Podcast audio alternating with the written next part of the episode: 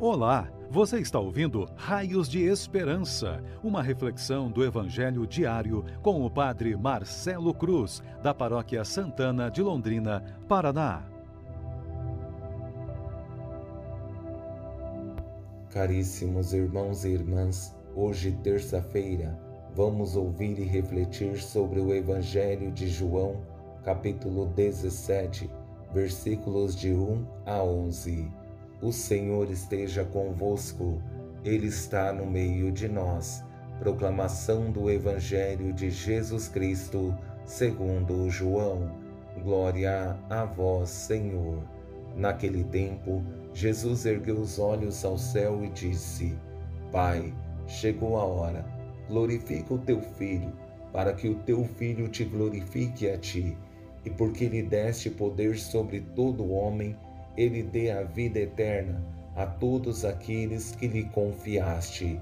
Ora, a vida eterna é esta: que eles te conheçam a ti, o único Deus verdadeiro, e aquele que tu enviaste, Jesus Cristo. Eu te glorifiquei na terra e levei a termo a obra que me deste para fazer. E agora, Pai, glorifica-me junto de ti, com a glória que eu tinha junto de ti antes que o mundo existisse. Manifestei o teu nome aos homens que tu me deste no meio do mundo. Eram teus e tu os confiaste a mim, e eles guardaram a tua palavra. Agora eles sabem que tudo quanto me deste vem de ti, pois dei-lhes as palavras que tu me deste. E eles as acolheram e reconheceram verdadeiramente que eu saí de ti e acreditaram que tu me enviaste. Eu te rogo por eles, não te rogo pelo mundo, mas por aqueles que me deste, porque são teus. Tudo que é meu é teu, e tudo que é teu é meu. E eu sou glorificado neles. Já não estou no mundo, mas eles permanecem no mundo enquanto eu vou para junto de ti. Palavra da salvação. Glória a vós, Senhor.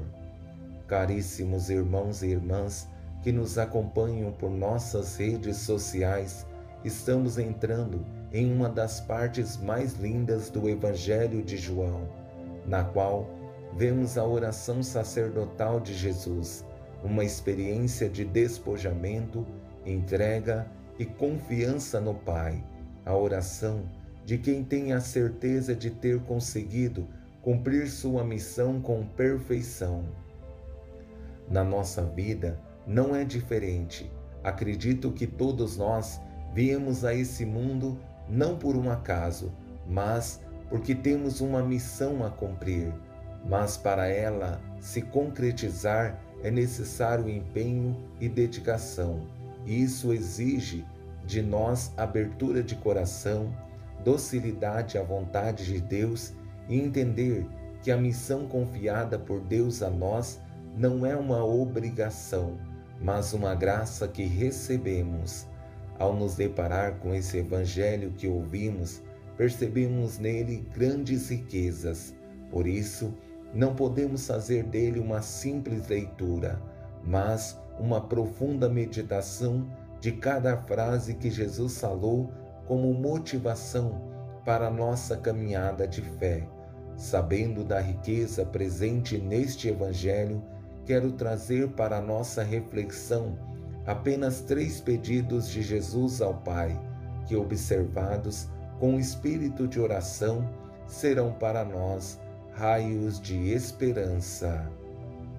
No primeiro pedido de Jesus, logo no início de sua oração sacerdotal, ele diz as seguintes palavras: Pai, chegou a hora, glorifica o teu filho, para que o teu filho te glorifique a ti, e porque lhe deste poder sobre todo homem, ele dê a vida eterna a todos aqueles que lhe confiaste.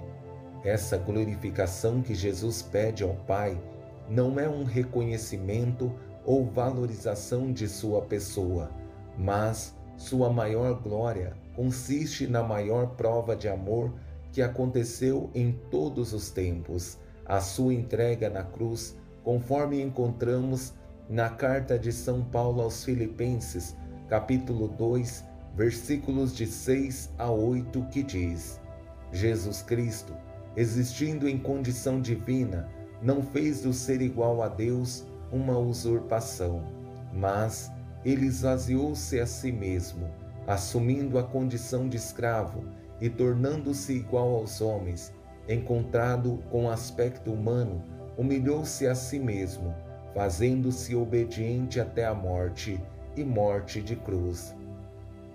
Aí está a glória que Jesus pede ao Pai, que sua entrega na cruz seja a maior glória, a glória do amor que vence a morte.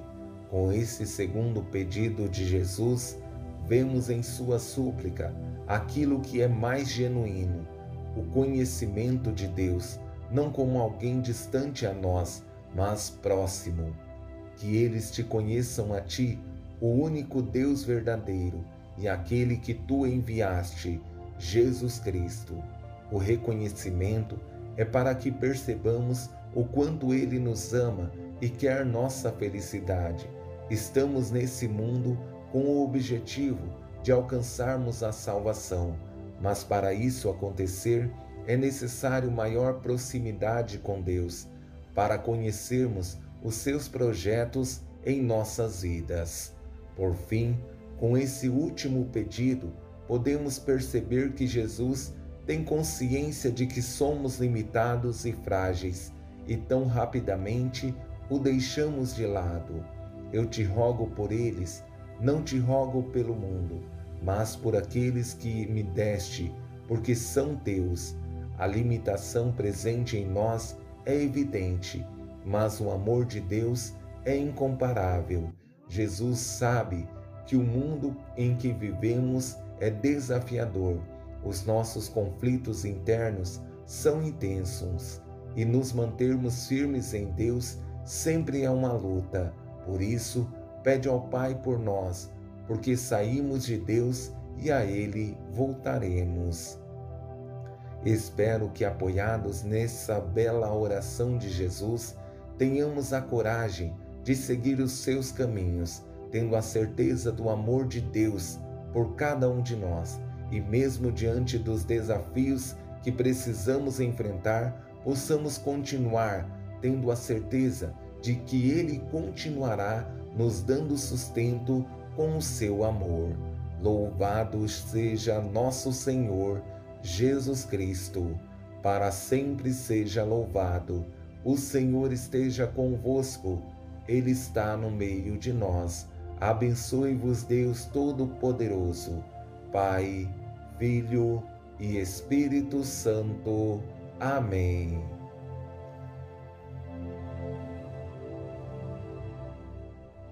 Você ouviu o Raios de Esperança, uma reflexão do Evangelho diário com o Padre Marcelo Cruz, da Paróquia Santana de Londrina, Paraná.